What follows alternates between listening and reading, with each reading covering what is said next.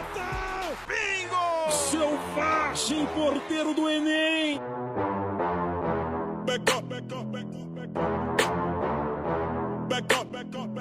Olá, ouvintes! Esse é mais um episódio da Dream Team, o podcast que fala sobre basquete, em especial a NBA. E hoje, no nosso segundo episódio, nós iremos falar sobre esse começo de temporada da NBA. Escolhemos quatro times de destaques até aqui: o atual campeão da NBA, o Los Angeles Lakers, o Indiana Pacers, o New York Knicks e o Phoenix Suns. Iremos abordar alguns pontos de cada um e discutir sobre seus jogadores, momento atual, alguns pontos principais de, de cada time e entre outras coisas.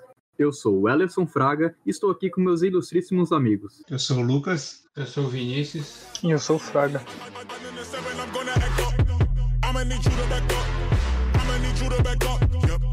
Leve pausa aqui nesse episódio para fazer uma propagandazinha do nosso podcast. Nós, além de ser um programa de podcast, possuímos um blog, onde terá textos sobre a NBA e assuntos que podem ou não entrar aqui nos nossos episódios. Também temos as nossas redes sociais, o Instagram e o Twitter, onde sempre que tiver algo novo, algum texto ou um episódio, será postado nessas redes. Assim, você saberá sempre que tiver alguma novidade de toda a nossa equipe da Dream Team.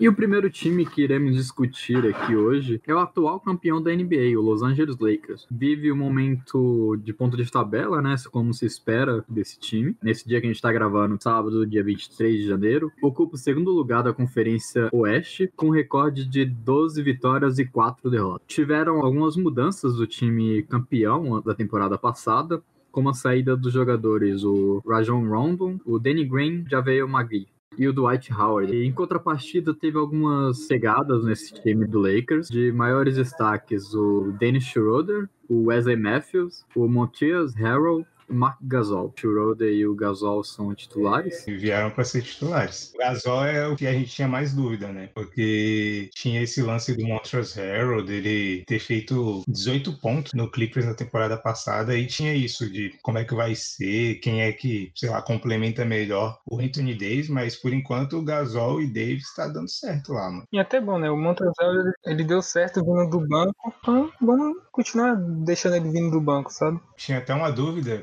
de se o Schroeder viria do banco junto com ele, né? Para tentar formar uma dupla igual ele tinha no Clippers com o Lou Williams. Eu acho que o Schroeder tá mais titular para ele ser um segundo ball handler desse time, porque só tinha o LeBron, né? O LeBron tava fazendo tudo, o LeBron, é, assim, é legal que sempre haja outro ball handler com o LeBron na quadra para o LeBron poder jogar mais perto da cesta, não sempre ter que começar todas as jogadas. A gente sabe que o LeBron consegue criar todas as jogadas. Ele produz melhor. Isso, mas só que é importante que ele não se desgaste assim, principalmente no, assim no começo de temporada. Não tem para que ele ele realmente levar essa bola o tempo todo. O Schroeder tá aí pra isso. Sim, aí com a saída do Honda e do Every Brother, sobrou pra ele, tinha que ser ele. É exatamente isso que eu ia falar. Nós vimos que apesar do Lakers ter sido campeão, tava meio que em falta um outro criador de jogada e nós vimos nos playoffs como precisou ser importante o Rondo, que não tinha nem jogado bem durante a temporada regular. Em muitos momentos, ele foi o segundo criador de jogada que esse time tinha.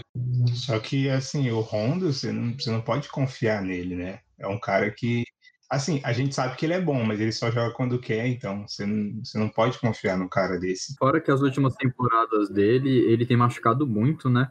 A temporada, as duas últimas temporadas, ele ficou um bom tempo sem jogar por causa de lesões que foram recorrentes nas últimas temporadas, né? O Lakers precisaria de algum outro jogador para, como vocês falaram, ajudar a carregar essa bola na armação das jogadas, né? O Schroeder, ele tá sendo um pouco inconsistente, né? No, não tá sendo o terceiro ou quarto pontuador ali, mas tá sendo uma boa adição no, pro Lakers, ele tá jogando bem. Já teve jogos de 25 pontos, já vários jogos com mais de dois dígitos de pontuação, então eu acho que tá sendo um bom jogador pro Lakers. E você vê a eficiência do tanto do Dennis Schroeder e do Montrezl Harrell relação ao que eles estão ajudando é que mesmo o LeBron James e o Anthony Davis pontuando menos nessa temporada do que em relação à passada, isso mostra que esses pontos, assistências do LeBron James, que tá também, tá indo para outros jogadores, né? Então tá com o Dennis Schroeder no, nos pontos de assistência e Montrezl Harrell nos pontos e nos rebotes. E eu acho que o principal ponto desse time do Lakers é os outros jogadores também jogarem bem, né?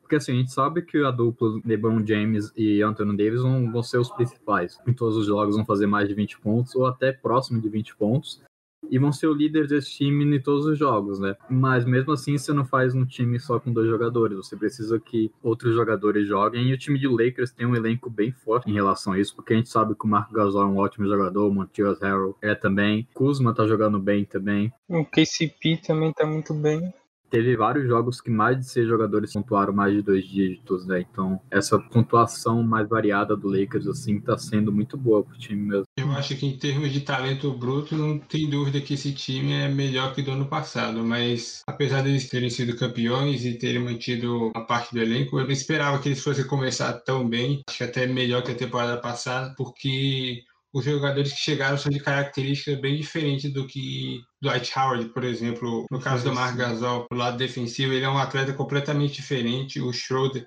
ele veio para um papel que é diferente né? agora vindo com os titulares, porque em Oklahoma nos últimos dois anos. Ele tem sido um dos melhores reservas, mas esse é um papel agora com os titulares que é totalmente diferente, né? O legal também da gente observar é o KCP, né? Que ele tá com 11 pontos de média por jogo e ele tá acertando 50, vai, 57% das bolas de três. E as bolas de três foi algo que melhorou muito nos Lakers nessa temporada em relação à temporada passada. Eles estão acertando 40% das bolas que eles tentam. Isso ajuda muito a espaçar o time e abrir espaço pro LeBron e em direção à cesta. O Davis também tomar conta do garrafão. Então, essa eficiência na bola de três dos Lakers essa temporada tá ajudando muito o time também. Uma coisa também que, assim, trouxe mais variedade para o time foi o Gasol. Na temporada passada, as únicas pessoas que poderiam realmente criar uma jogada lá era o Rondo, que estava sempre machucado, o LeBron e o Anthony Davis. LeBron e Anthony Davis, uma grande parte do tempo dentro do garrafão. Só que assim, de um jeito totalmente diferente do Gasol, que realmente envolve mais os jogadores. O LeBron, claro que ele assim tenta passar bastante, mas na cabeça dele, pontuar primeiro, igual o Davis. O Gasol não, é, tenta envolver realmente o time. Ele sempre busca aquele passe a mais que vai realmente achar um cara livre. Eu acho que isso está fazendo muita diferença, por exemplo, para o Kuzma ter um chute livre, o KCP um chute livre, sabe? É, é mais um cara, além do Schroeder, que pode achar um passe que só o LeBron poderia achar na temporada passada. Somado o maior número de, de criadores de jogada que eles têm agora no elenco e as bolas de três que vocês ressaltaram que eles estão melhores, eles saltaram de 11 ataque mais eficiente da temporada passada e até agora estão em quarto. A diferença tremenda. Com um time que já tem a defesa mais forte nesse momento, está lá no topo, assim como na temporada passada, mostra porque o time está aí demolindo os adversários até então. É, e mostra porque que ele é um candidato fortíssimo ao título, né? Mesmo antes da temporada começar, já, já eram desapontados a brigar por isso, e vem se firmando muito bem na, na temporada regular. Mais uma coisa que tem que ser ressaltada é que o LeBron tá jogando a menor média de minutos dele da temporada, então... Da carreira. Da carreira, eu falei temporada, né? Assim, é, eles poderiam usar mais o LeBron e provavelmente serem melhores do que eles estão sendo, só que eles estão poupando o LeBron, assim, poupando entre aspas, ele joga 30 minutos, poupando ele pro para os playoffs e mesmo assim eles estão conseguindo ter esses números melhores que na temporada passada, né? Ainda mais acho que na temporada atual, né, que os jogos são menos espaçados, né? Eu acho que é super importante assim você, você ter esse, esse tratamento a mais. E assim, mesmo tendo o LeBron com menos minutagem, o Lakers está num momento muito bom, porque os últimos 10 jogos ganhou 8 e perdeu só 2, então está sendo um momento muito bom. Nessa temporada eles têm mais caras para confiar, né? Pode ter um jogo que o LeBron não jogue bem e eles vençam. Temporada passada isso era quase que impossível, porque assim, o LeBron joga bem quase todo jogo. Se por acaso ele não jogar bem, tem como eles vencerem. Porque vamos supor que o LeBron não joga um jogo na temporada passada, não tem nem quem levar a bola para o campo de ataque. Então, era alguma coisa que faltava realmente para o time. O Schroeder chegou e já, já muda isso, sabe? Além do mais, assim, a gente estava falando da criação do time, mas, por exemplo, no Montrezl Harrell, a gente consegue ver um cara que pode pontuar do jeito feio das jogadas dele, mas ele consegue pontuar. Já é algo assim que você também não tinha temporada passada, que era alguém do banco assim para vir para realmente pontuar, sabe? Pegar um, alguns ataques e falar: vou, eu vou pontuar, pode me passar a bola que eu vou conseguir marcar um, ganhar uns pontos aí. Não, faltava isso do Dwight Howard naquele banco. É, então, o Dwight Howard já não consegue, né? Não, não consegue mais fazer as jogadinhas pra ele. Briga, mas perde. É, ele tenta, ele, ele tenta. Exato. Do Magui também faltava um pouco disso, né? É, o Magui é um cara que ele ajuda ali defensivamente, nos braços largos, no topo, pegar rebote, mas ponto. Assim, na verdade, nessa temporada no Cavs, ele até que tá tentando algumas coisas diferentes, mas assim, no Lakers ele era um jogador assim muito disciplinado, tentava realmente, mas assim, pro ataque, ele não conseguia fazer nada, né? Não nada que assim, algo que, sei lá, pudesse ajudar o time.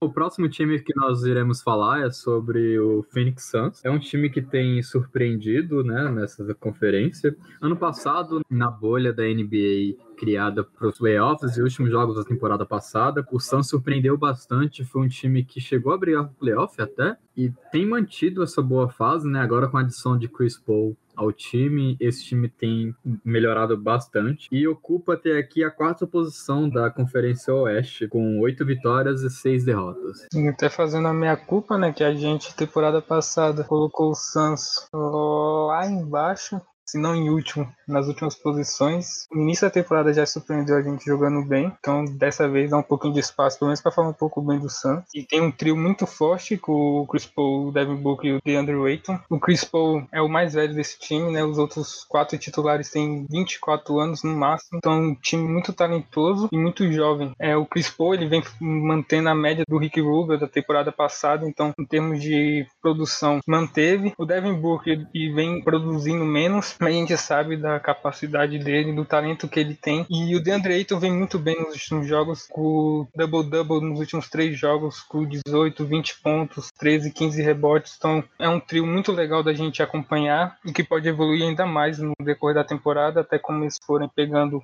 entrosamento o Chris Paul. E é um trio que vai ser muito legal de assistir no decorrer da temporada. Eu tinha essa dúvida com relação ao Suns. Tipo, depois da troca do Chris Paul, as pessoas assumiram que era o time da bolha com um armador Hall of Fame, mas eu tinha essa dúvida, eu queria saber se esses jogadores jovens iriam manter aquele nível que eles apresentaram no final da temporada. Até agora o que a gente viu foi exatamente aqueles jogadores que a gente viu na bolha.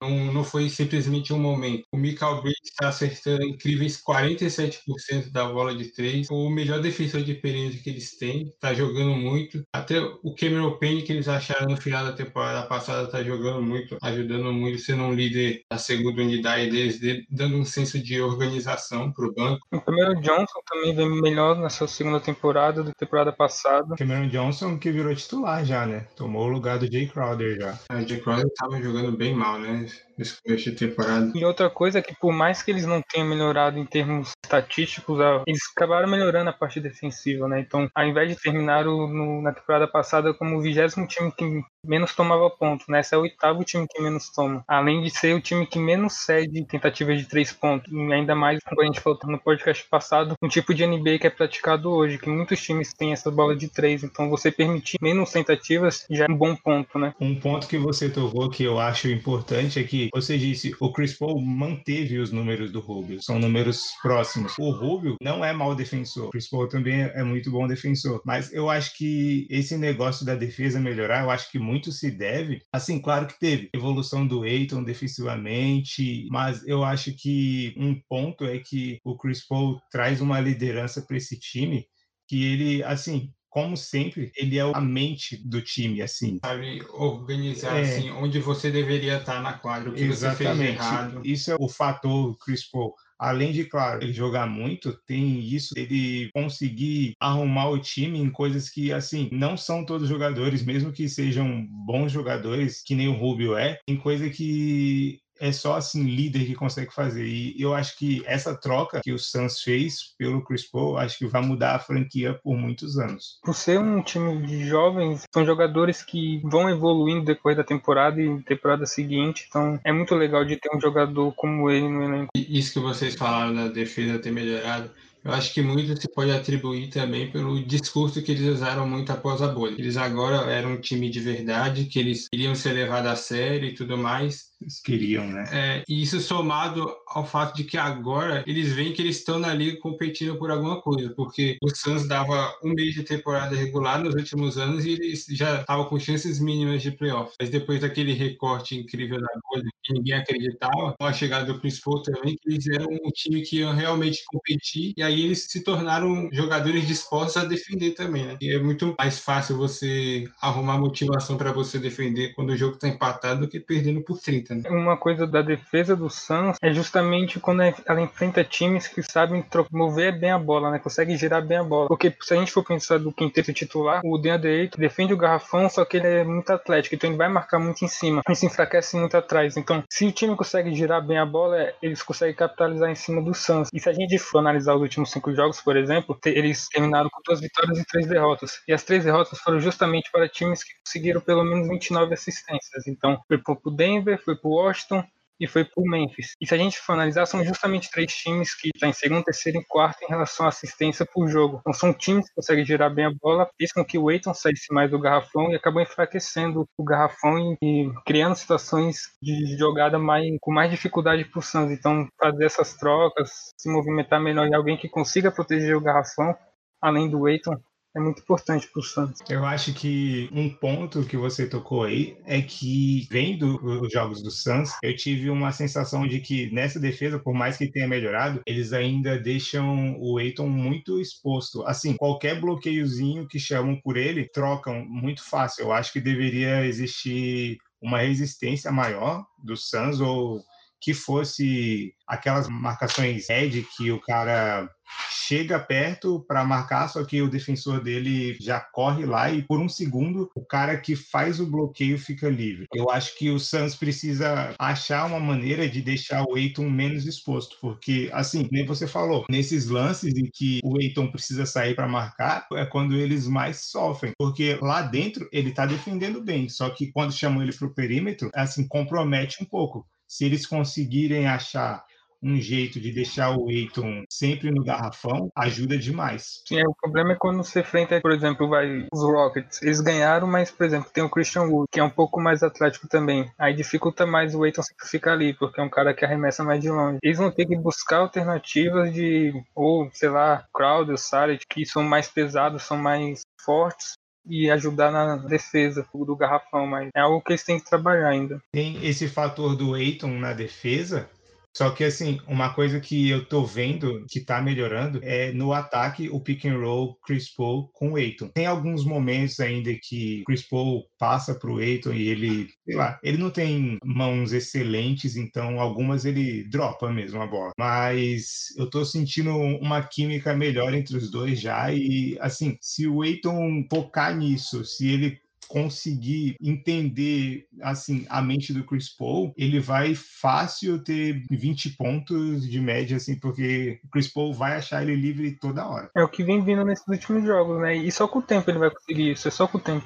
Embora os números brutos do Eiton tenha caído assim pontos por jogo, o aproveitamento dele foi lá para cima, porque Chris Paul tá colocando ele em situações ótimas próximo da sexta, porque ele enxerga esse tipo de passe, né? Um qualquer segundinho que ele tá um pouco livre debaixo da cesta, Chris Paul passa a bola, coloca na mão dele. E eu tô achando esse ataque do Suns muito, muito bom e divertido, cara. Você falou do pick and roll do Chris Paul, isso somado com, às vezes, tipo, um mano a mano do Devin Booker que serve para deixar o primeiro defensor para trás. Isso tá sendo suficiente para eles começarem uma troca de passe e eu tô achando bem legal. Eles giram a bola rápido, eles entendem bem para onde eles devem passar a bola e acho que também por isso eles estão mandando muito bem nas bolas de corner. Eles são o líder em tentativa dessa bola de corner, seria a zona morta né, em português, e está com um aproveitamento bom. E isso também é mostrado pelas assistências, que eles são os líderes com quase 28 assistências por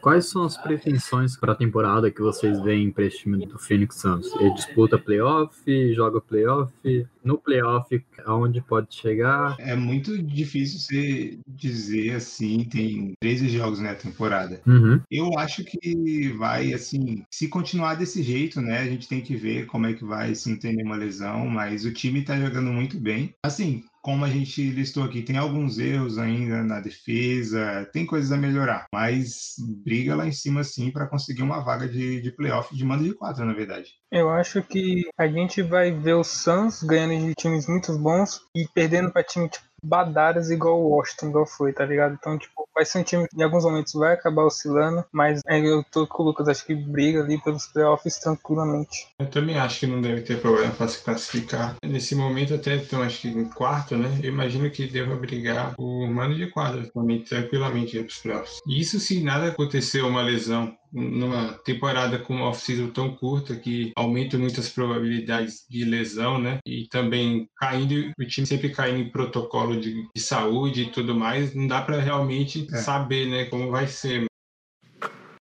E o próximo time que a gente vai comentar agora é o Indiana Pacers. Falamos um pouco dele no primeiro episódio, né? Que teve a saída do Oladipo, que foi envolvido na gigantesca troca de quatro times. É um time que se mantém bem na temporada até aqui. É o segundo da Conferência Leste, com nove vitórias e seis derrotas. Tá se mantendo bem no topo, né? Agora que tem o Brooklyn Nets que vai entrar na briga, mas você tem o Celtics, o Bucks e atrás deles. Então, é um time que mantém bem a sua regularidade até aqui. O Indiana Pacers, na pré-temporada, parecia que se tornaria um time diferente, né? Porque eles emitiram o Nate McMillan de uma forma até meio estranha, depois de renovar com ele algumas semanas antes, demitiram ele e trouxeram Nate, alguma coisa que eu não sei ainda o nome dele. Big, big. Não, não vou tentar. Leite, alguma coisa que é o, o discurso dele é que ele iria modernizar o ataque do Pacers. Eles eram um time que tentava muito arremessas, muitas arremessas de mid-range, era o segundo time só atrás do Spurs em termos de tentativa de mid-range e eles estavam lá no topo de entre os times que mais aproveitavam esses arremessos, mas não é um arremesso tão desejável mais o mid-range na NBA, que se prefere mais a bola de três ou arremesso próximo ao aro. E nós com algumas semanas de temporada já podemos ver que esse discurso está sendo colocado em prática. Saltaram do segundo time que mais chutava o mid-range, como eu disse, na temporada passada, para o 25 que mais chuta. E three-point attempted, eles eram o trigésimo e saltaram para 19. Em termos de paint touch, que seria a quantidade de vezes que eles vão pro, vão para o garrafão, eles saltaram de 26 para 13 ou seja, estão preferindo muito mais uma infiltração e também o arremesso de três ao mid-range, que era o arremesso clássico deles na temporada passada. E com isso a gente já vê que eles saltaram do 19 ataque mais eficiente para o décimo, com praticamente o mesmo elenco. Foi só uma mudança de filosofia do ataque. Isso me lembrou quando o Jason Kidd era treinador do Bucks. O Bucks chutava bastante mid-range e aí quando o Budenholzer chegou, o Bucks virou isso aí, só fazendo isso. Foi só, claro, o Antetokounmpo melhorou, mas foi só fazendo isso. E eu não tô falando que o Pacers vai virar o Bucks. Mas mostra que eles estão seguindo o caminho certo. Né? Assim, É igual eu vi falando, né, que eles estão indo mais, né, pro garrafão, tipo, você vê no jogo, dá pra ver que eles vêm utilizando muito o Sabonis, nos bloqueios, pra abrir espaço pra quem para quem tá com a bola infiltrar ou para quem tá aberto receber o passe e já ir em direção é, receber esse passe em projeção em direção à cesta então você vê no jogo você vê que isso fica bem claro a filosofia O Pacers, a gente conhecia o Pacers por ser um time arrumadinho, mas eu acho que agora que com essas mudanças assim, claro, a gente tem que ver, por exemplo, como o Lever é, vai chegar nesse time, porque, por exemplo, ele não é um grande chutador de três. O melhor chute dele é o, o mid-range e, a infiltração. e é, infiltração. O Brogdon tá jogando muito bem. Muito, muito Eu bem. acho que estão tirando esse sistema vai tirar o melhor do Brogdon, porque ele, ele é um cara que consegue infiltrar bem, chuta de três muito bem. Se ele vai pro aro e, sei lá, sofre falta, o lance livre dele é muito bom. até levando em conta isso que o Lucas está falando, fica muito claro quando a gente vê as estatísticas do Brogdon. Então, ele pulou 16,5 pontos para 22,5. Beleza que ele tá tendo mais minutos de jogo, mas mesmo assim, dá a bola de 3, de 32,6 para 42,4. Ele junto com o Sabonis, né, o Sabonis pulou de 25,4 na bola de 3 para 36,4. É o que também vem melhorando o time na, nas tentativas de três pontos, vem sendo um time mais eficiente nessa bola de perímetro também. Sim, Brogdon e Sabonis estão sendo os caras desse ataque de Indiana, mas também o elenco de apoio tá jogando bem, né? Eu acho que, tipo, o, o elenco do Peixe nas, nas últimas temporadas é um elenco cheio de caras que podem contribuir um pouco e nessa temporada não tá sendo diferente. Eles acham caras como Justin Holiday, o irmão dele, Aaron Holiday. Esse ano, ó, um cara que mostra muito bem como mudou a filosofia do time do Indiana Pacers é o Doug McDermott. Ele é um cara que o chute tradicional dele é só pegar o handoff do Miles Turner ou Sabonis ou qualquer um e chutar de três. E nessa temporada, até mesmo ele tá fazendo infiltrações. E, e tava jogando bem dessa forma também, cara. Então, é só você ver o lance do game winner do, do Brogdon ontem, contra o Orlando. Foi uma bola que o Brogdon começou a jogar, não deu certo, rodou. E quem é que tava batendo a bola para dentro? Era o Doug. E aí ele achou o Brogdon e o Brogdon matou a bola de três. Com essa nova mentalidade do Pacers, esse novo treinador, eu acho que eles vão conseguir tirar o melhor de vários jogadores, porque assim, a quadra fica mais mais espaçada. E você falou do Lever, é provável que ele não jogue né, nessa temporada. É, eu acho. Eu não sei como é que tá o caso do Lever, é, mas assim, voltou o Jeremy Lamb. Voltou essa semana. Voltou essa semana. Ele fez 20 pontos ontem. Então é um cara que ajuda mais aí. Queria falar da defesa deles agora. Apesar deles terem o Miles Turner, que está com números lá incríveis em média de tocos por partida, a defesa deles caiu bastante em números concretos em eficiência defensiva, pulou lá para o meio da tabela quando eles se normalizaram a ficar lá no topo, né, nas últimas temporadas. Eu não acho que é motivo de preocupação tão grande, porque a gente está no começo da temporada ainda e eu acredito que se quando nós tivermos um distanciamento maior lá no meio da temporada, a gente vai é possível que eles voltem ao topo da tabela, porque eles estão dando mais ou menos o mesmo tipo de arremesso, é o mesmo elenco, não é como se os defensores individuais sejam tão piores também. Eu acho que só nesse momento a bola está caindo mais do que deveria, vamos dizer assim. Eu, eu imagino que eles vão se tornar ainda melhores com esse ataque moderno, novo deles aí e com a defesa que eu espero que venha melhorar nas próximas semanas. Passar a ser do vigésimo time que mais rouba. Isso também pode ser visto quando você olha os pontos de contra-ataque. Essa temporada já é o sexto, né? Você coisas que, que vão melhorar conforme eles forem se ajustando com a filosofia do treinador e, com, e tem tudo para melhorar. Quais pretensões vocês veem desse time para a temporada? Eles têm sido um time bom, mas a gente vê que eles não estão no nível de competir por uma final de abaixo de um Milwaukee, uma temporada passada, um Philadelphia, Boston. Playoff é outra história, muito chata lá. Playoff é outro jogo.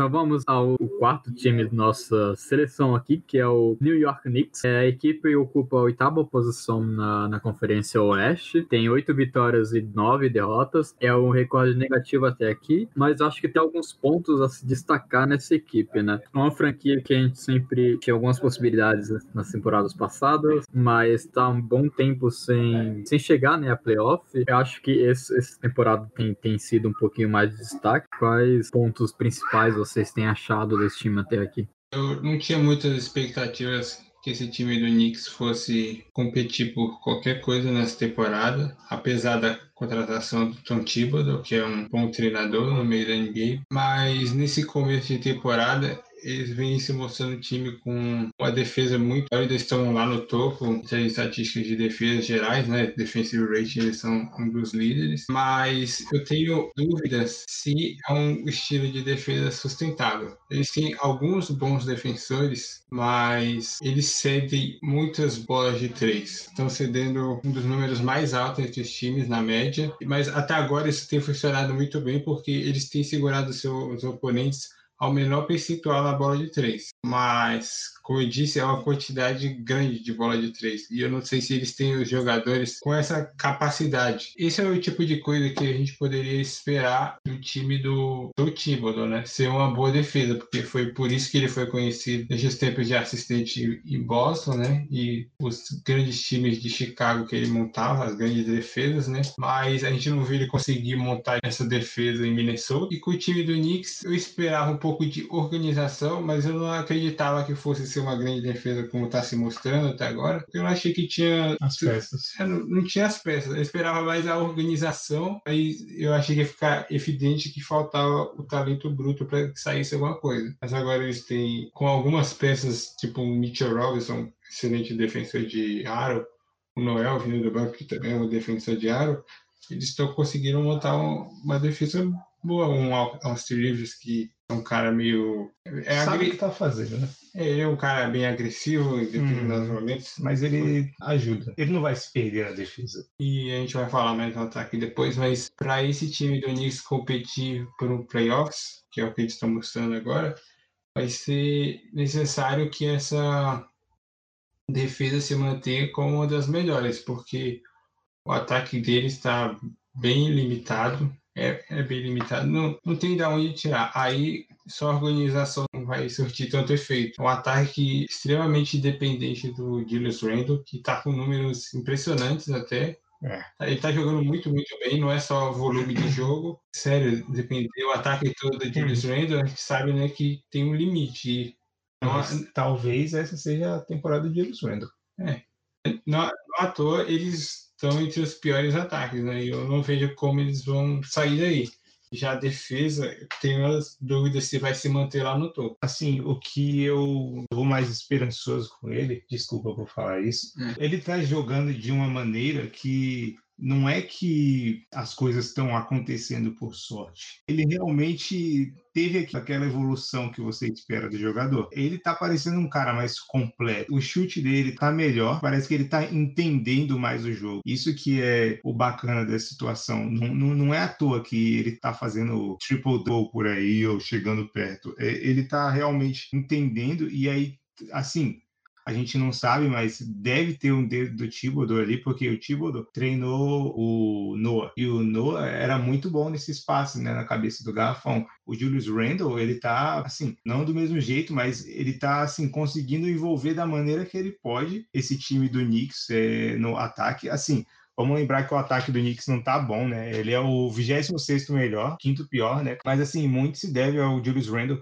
porque se você for pensar quem que esse time tem de bom realmente no ataque? É um time, assim, esfarelado no ataque, que você bota a sua fé de que o RJ Barrett vai evoluir. E, assim, na última semana ele vem jogando melhor, mas é um cara muito inconstante ainda, é um cara que você não pode confiar. Então, o Julius Randle tá conseguindo deixar esse time do Knicks minimamente assistível, sabe? No ataque é o time extremamente dependente dele, né? Nós vemos inúmeras jogadas de poste para ele. É, tem jogada de poste, tem jogada de pick and pop em que ele arma, tem Sim. jogada de pick and pop que ele finaliza, tem jogada de pick and roll em que ele é o roll e finaliza, tem jogada em que ele é o ball handler. Você falou dos passes de cabeça de garrafão. Ele vem mandando bem nesses passes, até mesmo sendo o cara da bola no pick and roll, né? Sim, sim. O número de média dele é, são médias altas, né? A pontuação é 22,6 e de rebotes são 11 re- 11,6 rebotes, né? Então é o cara sendo realmente esse cara do ataque do Knicks. Ele tá fazendo o papel completo. Thibodeau também tá extraindo, no melhor estilo Thibodeau, tudo que ele pode dele, né? Tá espremendo. Ele, nesse começo de temporada, já tá com 38 minutos de média. Thibodeau até contratou o T.J. Gibson para ser um cara que dá um pouco de descanso para ele, mas acho que até agora nem estreou. O Julius Randle não pode sentar no banco porque ele, ele não faz tudo desse ataque do Knicks. É isso é preocupante quando a gente vê isso acontecendo em temporada regular, né? Se fosse um playoff, que são menos jogos, até que vai. Esse é um caso de que se, se o time quiser brigar pro playoff, tem que jogar a temporada regular como se fosse playoff, né? Eu pensei nesses últimos tempos esse estilo Thibodeau faz sentido para o Knicks, porque, como eu disse, o Julius Randle é um cara experiente que deve fazer parte do plano a longo prazo, mas ele está jogando 38 minutos, comendo minutos de jovens como Kevin Knox, Obi Toppin, que tipo, o Knox joga 19 minutos mais ou menos, e o Obi Toppin tá com 12 minutos de média, o cara que eles escolheram lá no topo desse último draft, tá ligado? Parece, o que, que o Knicks tá fazendo? Não era pra ele estar tá desenvolvendo esses jovens, mas eles estão se apegando a esse pouquinho que é brigar por playoffs, e talvez, eu acho que faça sentido, é uma franquia que virou um motivo de escárnio ao redor da liga. Então, eu, eu acho que mostrar que algum time com algum senso de organização pode sobressair a má administração dos últimos anos é importante para a imagem da franquia. Porque nós vimos nos últimos anos eles trocarem o Porzingis, um porque ele estava puto já com todo mundo lá dentro e queria sair, mas também porque eles tinham uma esperança, esperança não, fé, né? É baseado, era baseado em nada que eles iam conseguir pegar Kyrie e Kevin Durant só porque eles tinham espaço e porque eles eram de Nova York, de Nova York né? Mas ninguém em sã consciência iria para aquele lugar porque é, é muito bagunçado e eu acho que eles mostrarem que um time lá deles pode competir por alguma coisa, ser organizado, é, é importante para um plano a longo prazo. É, então, eu acho que o Knicks, assim, pelo fato de, assim, o Knicks desistiu de tentar evoluir jogadores, né? Eles sempre tem, assim, sempre, entre aspas, tentam, e aí se o cara não sai o LeBron do, do high school, do college, eles já deixam o cara de lado. É que nem o Knox, o ano de rookie dele, muito bom.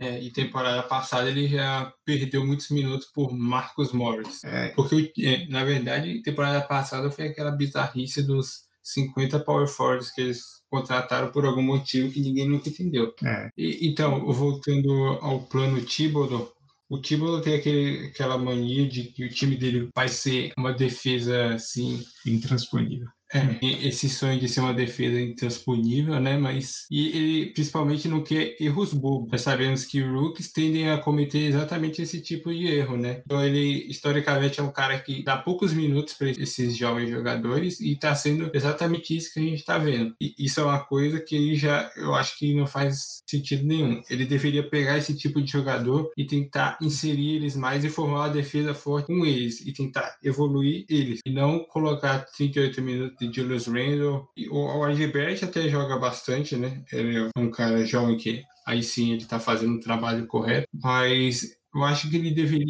tentar inserir um pouco mais alguns jovens. Eu acho que seguindo essa mão do que você falou, o Knicks é sempre um mercado que os jogadores olham assim, né?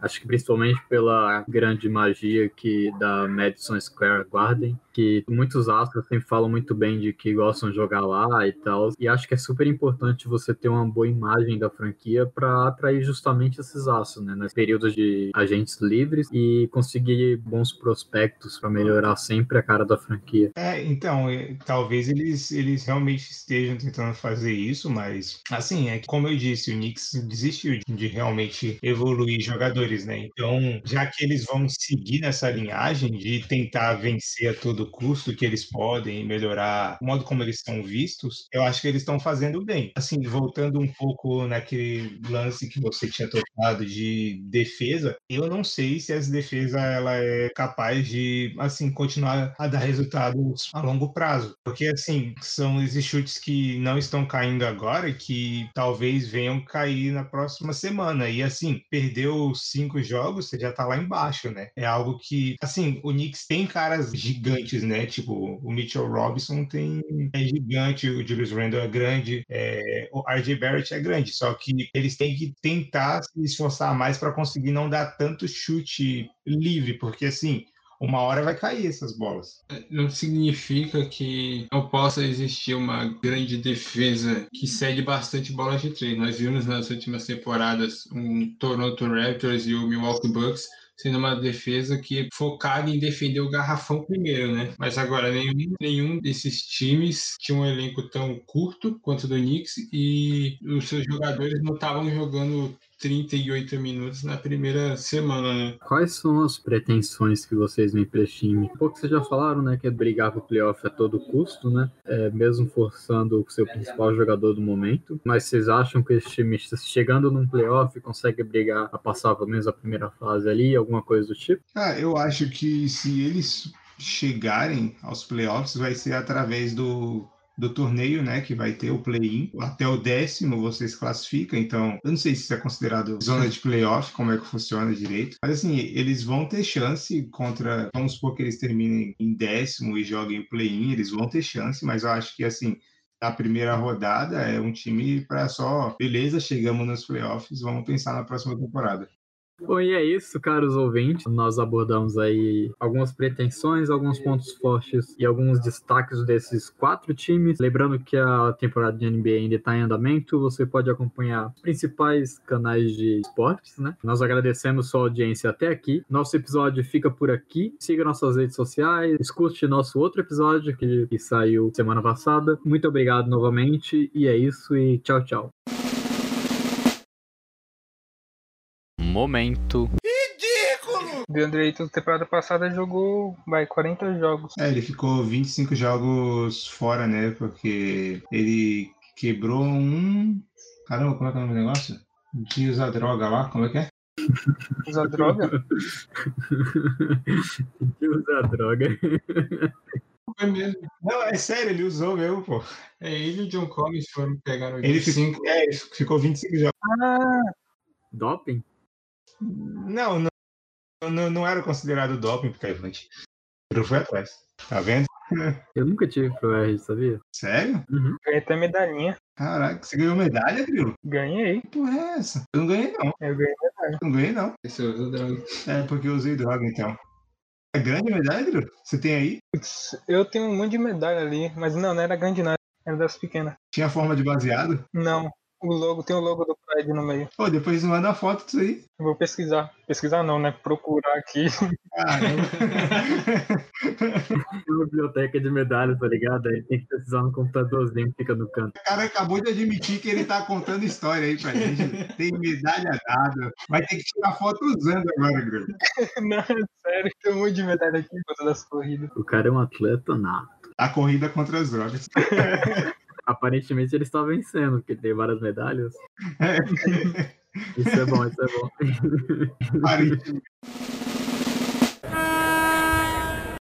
Este episódio foi um oferecimento de Dream Team, notícias esportivas e podcasts.